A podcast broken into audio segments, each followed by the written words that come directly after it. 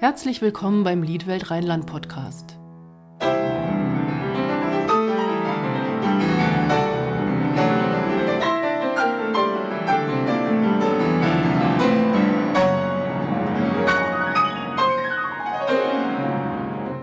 Mein Name ist Stefanie Pütz und ich spreche heute mit der Sopranistin Elisabeth Rauch und mit der Mezzosopranistin Simone Hirsch. Hallo zusammen. Hallo. Ja, hallo. Wir wollen heute über euer nächstes Konzertprogramm sprechen. Das hat Ende Juli Premiere. Daran beteiligt sind drei Sängerinnen, eine Pianistin und eine Regisseurin, wenn ich das richtig sehe. Und der Titel lautet Lied Art Absurdum. Was verbirgt sich dahinter? Erzählt doch mal, oder was ist das Absurde daran? Erzählt doch mal, ähm, was ihr da vorbereitet. Soll ich vielleicht noch was zum Titel sagen, Simone? ja, sehr gerne, mach das mal. Nachdem das sozusagen ein bisschen in meinen Aufgabenbereich auch fällt mit ähm, Marketing und Öffentlichkeitsarbeit, gehört es auch zu meinen Tätigkeiten ein bisschen die Pressetexte oder Teaser zu schreiben. Und tatsächlich hat sich der Titel noch ein bisschen spezifiziert. Und zwar heißt das Ganze Lied Art Absurdum oder Drei mhm. Frauen im Kunstrausch. Und da kann man vielleicht schon ein bisschen mehr sich drunter vorstellen. Aber die Simone darf auch gerne noch ein paar mehr Details verraten. Ähm, genau, also das Absurde, das ist so unsere Idee für unser Konzept und auch unser Ensemble ist es, Genre unge ähm, ungewöhnt zu kombinieren. Also wir haben einfach so eine Songliste geschrieben mit Liedern und Songs und Musicals und auch Rockballaden, auf die wir Lust haben. Und unsere Regisseurin, das ist Gertje Böden, auch eine gute Freundin von uns, mit der haben wir schon mal gearbeitet. Und die hat da jetzt dann so Lieder rausgepickt, die sie jetzt passend fand. Und so entsteht also ein Potpourri aus Ein Bett im Kornfeld bis Bohemian Rhapsody und den Erlkönig. Also ein ganz bunt gemischtes Programm und ähm, das finden wir doch sehr absurd, das so zu mischen und haben das doch dann gleich in unseren Titel auch in den Ensemblenamen so dann auch übernommen. Also es ist ja erstmal so ein bisschen überraschend, dass ihr euch auch solchen Genres widmet, wie zum Beispiel Pop. Ähm, welche Rolle spielen denn Pop-Songs überhaupt in eurem Leben? Elisabeth?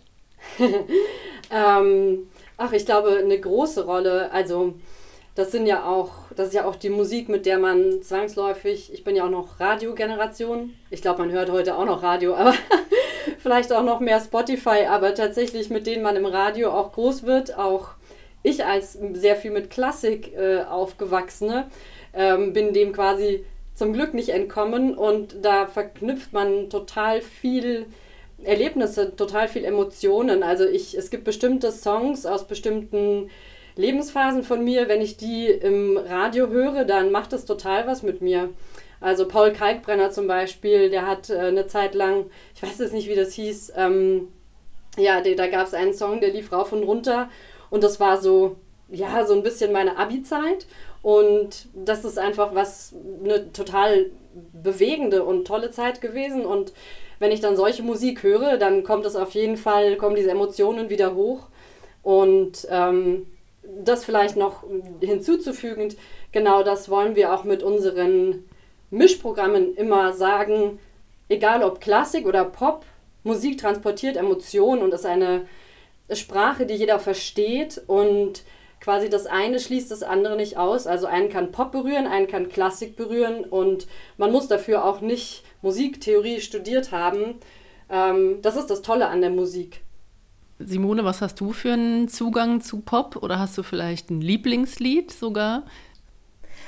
Oh, ich habe äh, viele Lieblingslieder und tatsächlich ist es bei mir so, dass ich sehr spät klassische Musik gehört habe. Also meine Eltern hatten eine Rockband und äh, dementsprechend bin ich mit The Who, auch mal Queen und diese ganzen Sachen aufgewachsen und meine Pubertät war eigentlich die Klassik. Das heißt, so mit 14, 15 habe ich mich dann mal ganz langsam an so eine Arie Antike gewagt und dann gleich zu Schubert und ähm, da stand dann irgendwie fest, das möchte ich machen. Das heißt, ähm, dass ich eigentlich meine Wurzeln gar nicht klassisch äh, betonen kann, sondern meine Wurzeln sind im Pop und auch besonders eher so im Rock-Genre. Und ähm, ja, da ist es natürlich eine Herzensangelegenheit auch, weil ich viel Musical gesungen habe und in meinem Herz immer dieser kleine Wunsch so brennt, einmal Rock'n'Roll auf der Bühne zu singen.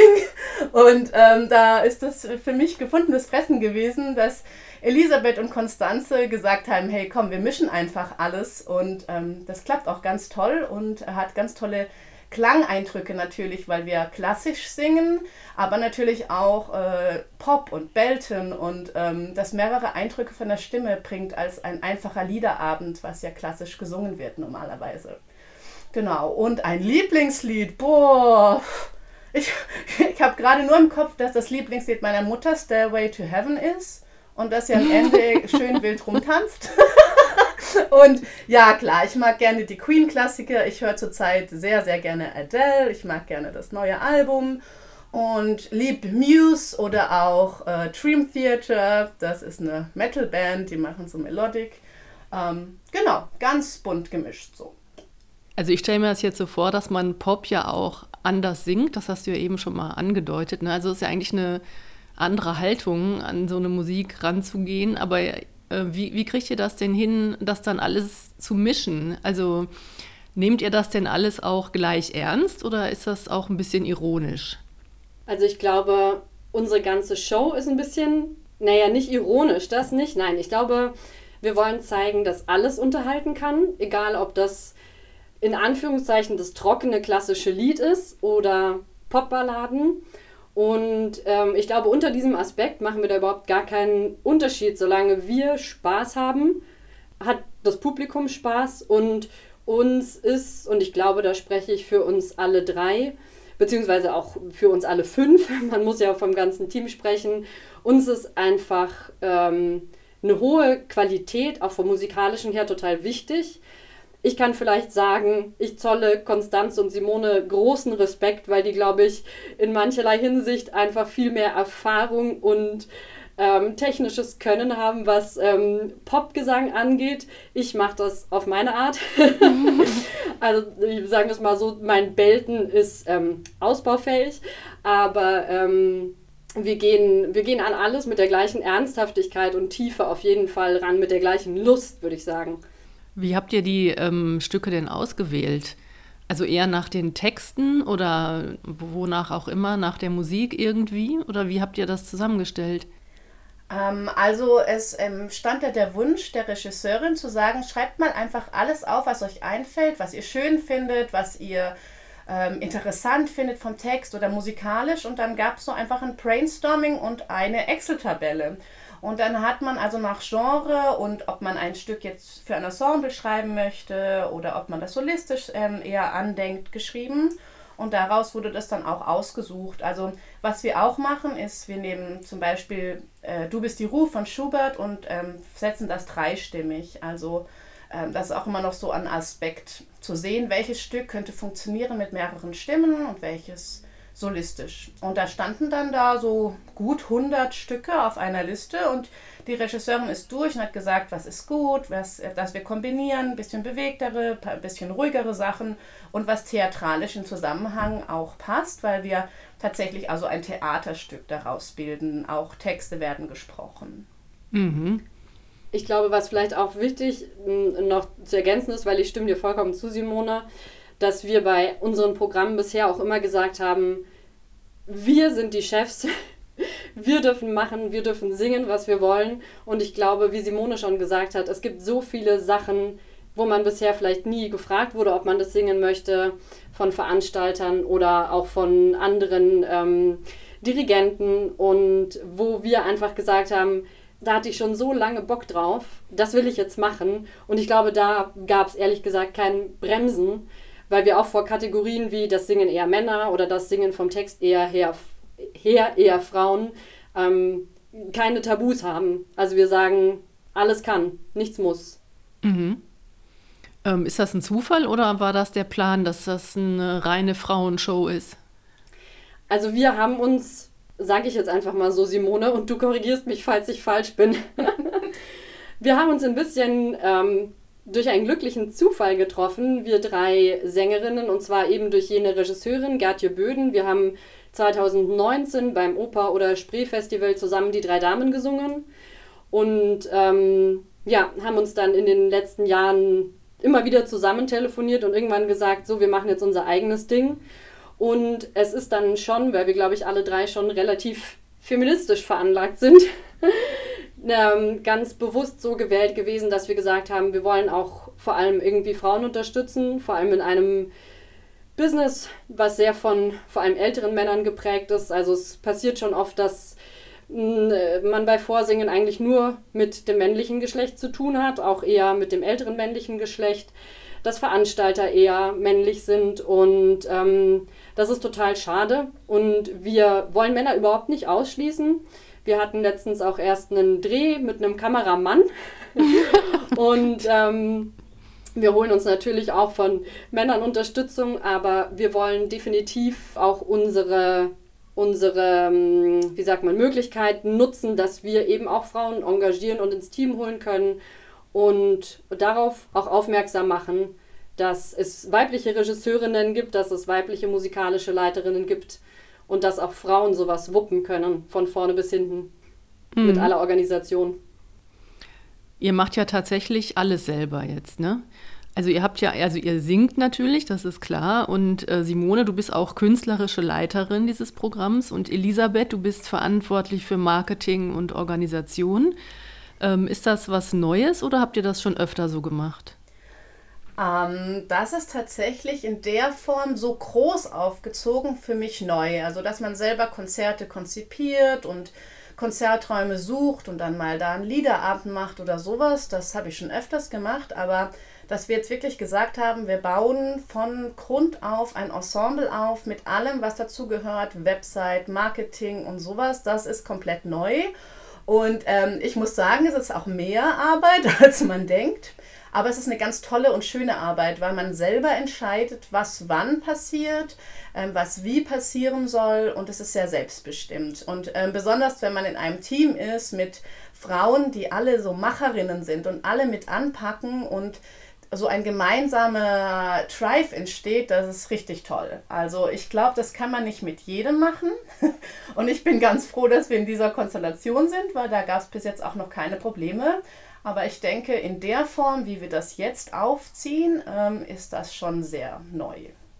Ja, also ich würde definitiv auch sagen, ich habe natürlich auch, mh, wie Simone, viele kleine Projekte auch schon selber gemacht, auch mit allem, was ähm, Marketing angeht, was Saalorganisation, Probenorganisation angeht. Und ähm, in diesem Ausmaß ist das aber tatsächlich das erste Mal auch für so ein großes Ensemble verantwortlich zu sein, ähm, wo doch irgendwie viele dann noch mit dranhängen, eben mit Regisseurin und ähm, einer Pianistin, wo wir jetzt auch durch das äh, Stipendium, was wir dieses Jahr haben, einfach noch viel mehr Möglichkeiten haben und die ausschöpfen müssen zum einen finanziell und auch wollen. Und das ist schon echt viel Arbeit, aber man lernt viel dazu und ich glaube, wir teilen uns das ganz gut auf, ähm, dass jeder so seine Aufgabenbereiche hat und auch die anderen entlastet. Und bei den wichtigsten Themen sind wir sowieso immer im Dreiergespräch und entscheiden gemeinsam, was machen wir als nächstes, wo machen wir was als nächstes und mit wem machen wir was als nächstes. Ähm, ja, und wie Simone sagt, wir sind zwar drei sehr starke Charaktere, aber bisher haben wir es noch immer geschafft, irgendwie auf einen gemeinsamen Nenner zu kommen. Und das auch über die Distanz Berlin, Leipzig, München. Mhm. Das ist eine Leistung. Das muss man, das ist ja nicht selbstverständlich, ne? Ähm, du hast gerade erwähnt, dass ihr ein Stipendium bekommen habt. Könnt ihr das nochmal genauer erklären, ähm, was das ist und was das vielleicht auch für einen Unterschied macht zu eurer sonstigen Arbeit? Vielleicht habt ihr ja jetzt ein bisschen mehr Geld im Rücken oder wie sieht das aus? Genau, dazu kann ich gerne was zu sagen. Ich bin auch irgendwie in der Hinsicht Finanzministerin, ähm, weil ich finde, ähm, Theater werden subventioniert ähm, und diese Kunst dort auch so befürwortet und auch finanziell unterstützt, dass wir selbstständige Musiker und Künstler da absolut auch berechtigt sind, Anträge zu stellen und auch unsere Gegenförderung da einzufordern. Und ähm, das in den Formen von Corona gab es jetzt die Neustart Kulturprogramme und da gab es eine Förderung für Ensemble und besonders für neue Ensemble, die sich auch professionalisieren wollen. Und da haben wir halt einen riesenlangen Antrag gestellt. Das ist erstmal Arbeit, auch mit Finanzplanen. Und haben wir das auch jetzt bekommen und haben uns sehr gefreut. Und das ist natürlich eine enorme Entlastung, weil man sehr schön einem Geld zur Verfügung hat, ähm, Proberäume zum Beispiel zu bezahlen und auch Proben zu bezahlen. Das heißt, ganz oft, wenn man in Vorleistung geht und auch selber Programme plant, macht man ganz viel Arbeit umsonst, also kostenfrei. Und da ist, ist dem Deutschen Musikrat ganz wichtig, dass Musiker für Proben auch bezahlt werden. Und ähm, das ist also wirklich ganz toll. Das heißt, unsere finanzielle Basis steht mit diesem Stipendium schon mal. Und was dazu ähm, noch förderbar ist, ist eine Professionalisierung eines Ensembles. Das heißt, wir haben also einen Business Coach beauftragen können. Wir haben ähm, ein Etat für Website, wir haben ein Etat für einen Grafiker, wir haben jetzt ein Fotoshooting gemacht. Ähm, wir konnten ein Video äh, von uns jetzt machen am Wochenende in Berlin, das für Marketingarbeit so zuständig ist. Also das äh, beinhaltet ganz viel und stärkt einen enorm und ist natürlich ein ganz großer Schritt für jedes Ensemble, da auch weiterzukommen.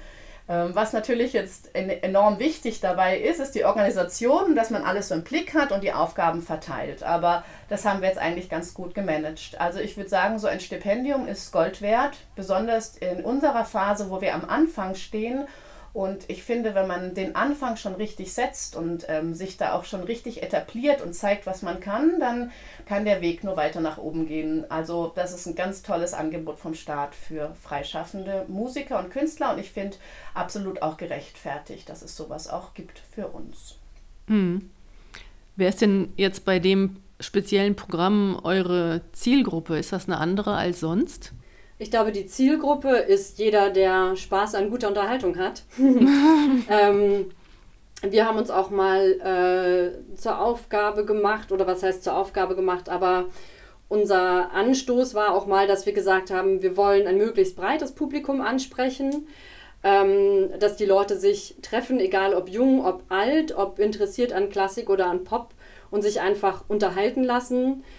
Mm, ohne das jetzt zu aktuell zu machen, aber ich glaube, gerade in der jetzigen Zeit ist es gut, einfach mal auch ja, anderen Input zu bekommen, positiven Input zu bekommen. Und wir wollen sowohl Musik machen für Leute, die, ähm, die sich vielleicht auskennen mit klassischer Musik, auch dem klassischen Gesang und die Lust haben, das Ganze mal neu zu entdecken zum anderen wollen wir aber auch äh, ein junges Publikum ein bisschen locken und ähm, mit unseren Programmen zeigen, dass eben da nicht so ein krasser Cut ist zwischen Klassik und Pop, sondern dass das eigentlich alles aufeinander aufbaut und ineinander gehört und auch vielleicht ein bisschen die Hemmungen nehmen. Also ich weiß von vielem jungen Publikum, was alleine schon deswegen nicht gerne in klassische Konzerte geht, weil sie sagen, wie benimmt man sich da? Mhm. Wann darf ich klatschen und was ziehe ich an? Ähm, da traue ich mich gar nicht erst rein. Und ja, also ich würde mal sagen, wir sind relativ breit gefächert, was das Publikum angeht. Was meinst du, Simone? Ähm, genau, ich denke auch, das ist eine Sache, die uns ausmacht, weil wir wollen das. Wir wollen, dass man von jung bis alt, von Pop liebend bis äh, Klassik liebend und Pop nicht verstehend unser Programm trotzdem schätzen kann. Also wir haben auch jetzt äh, mit der Liedwelt, deswegen machen wir ja auch zusammen diesen Podcast, äh, mit der Liedwelt die Kooperation und haben zwei Konzertorte da zusammengefunden, also beziehungsweise die Liedwelt hat die vorgeschlagen und das ist so ein bisschen verrückt auch. Also wir haben im Augustinum unsere Premiere, das ist bei einer Seniorenresidenz. Und dann haben wir unsere zweite Vorstellung im Ballhaus bei Bonn. Und da ist so ganz junges Fancy-Publikum. Das heißt, wir haben innerhalb von zwei Tagen zwei Orte, die sich komplett unterscheiden, auch von der Zielgruppe her.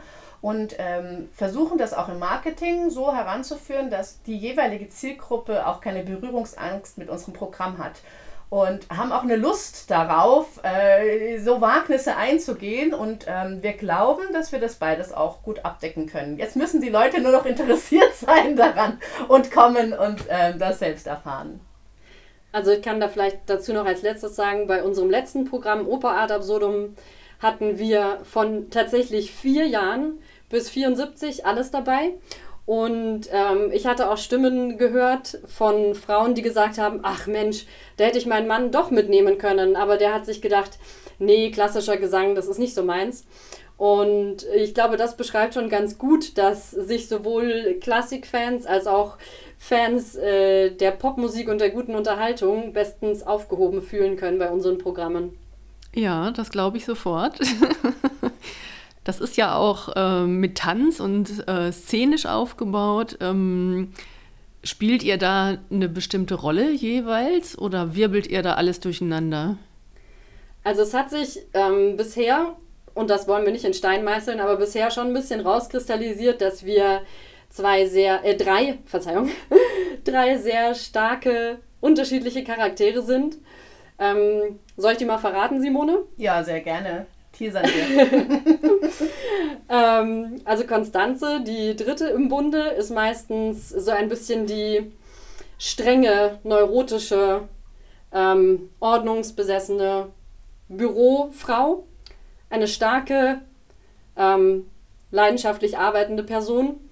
Ähm, meine Wenigkeit ist eher so ein bisschen schräg, künstlerisch, ähm, ja, eine Performance-Künstlerin, Diva. Und ähm, die Simone hat bisher den Part abbekommen von der ausgleichenden, ein bisschen esoterischen, ähm, für gute Stimmung sorgenden ähm, und das Leben leichter nehmenden Frau. Und ich glaube, ich glaube aber, dass wir uns immer gut befruchten und ähm, auch damit spielen, dass wir quasi trotz dieser Einteilung nicht starr in dem bleiben, was wir sind, sondern auch uns flexibel wandeln können. Und wer weiß, was die Zukunft in Programme noch bringt. Genau, also man kann dazu auch noch sagen, wir haben also wirklich, jeder hat sein Rollenprofil. Das ist wie bei einem Theaterstück geschrieben, du hast die Rolle, du hast die Rolle und du hast die Rolle. Und ähm, dann, wie in jedem Theaterstück oder Oper, entwickelt sich diese Rolle weiter. Aber ähm, das steht immer bei jeder Produktion bis jetzt, wer welche Rolle fest einnimmt. Im Kostüm, in der Ausführung. Okay. Ihr habt ja in eurer Ankündigung ein unterhaltsames Gesamtpaket versprochen und ich glaube auch sofort, dass ihr das einlösen werdet, dieses Versprechen. Ähm, wollt ihr noch was loswerden zu dem Programm? also wer, wer sich fragt, wie ähm, wie drei Sängerinnen, drei klassische Opernsängerinnen, eine Badewanne und jede Menge Alkohol, eineinhalb Stunden Spaß auf der Bühne haben können, der solle vorbeikommen und sich ähm, überraschen lassen. Genau, ich wiederhole das nochmal. Die Premiere ist am 27. Juli im Augustinum in Bonn und die zweite Aufführung am darauffolgenden Tag, am 28. Juli im Ballsaal Bonn-Endenich. Und ich wünsche euch ganz, ganz viele Zuhörer und Rinnen und vor allen Dingen ganz viel Spaß und viel Erfolg und alles Gute für euren weiteren gemeinsamen Weg. Und ich danke euch sehr herzlich für das Interview. Vielen Dank, wir werden Spaß haben und danke dir auch für das Interview und die Möglichkeit. Ja, vielen Dank, das war doch eine sehr schöne Unterhaltung heute.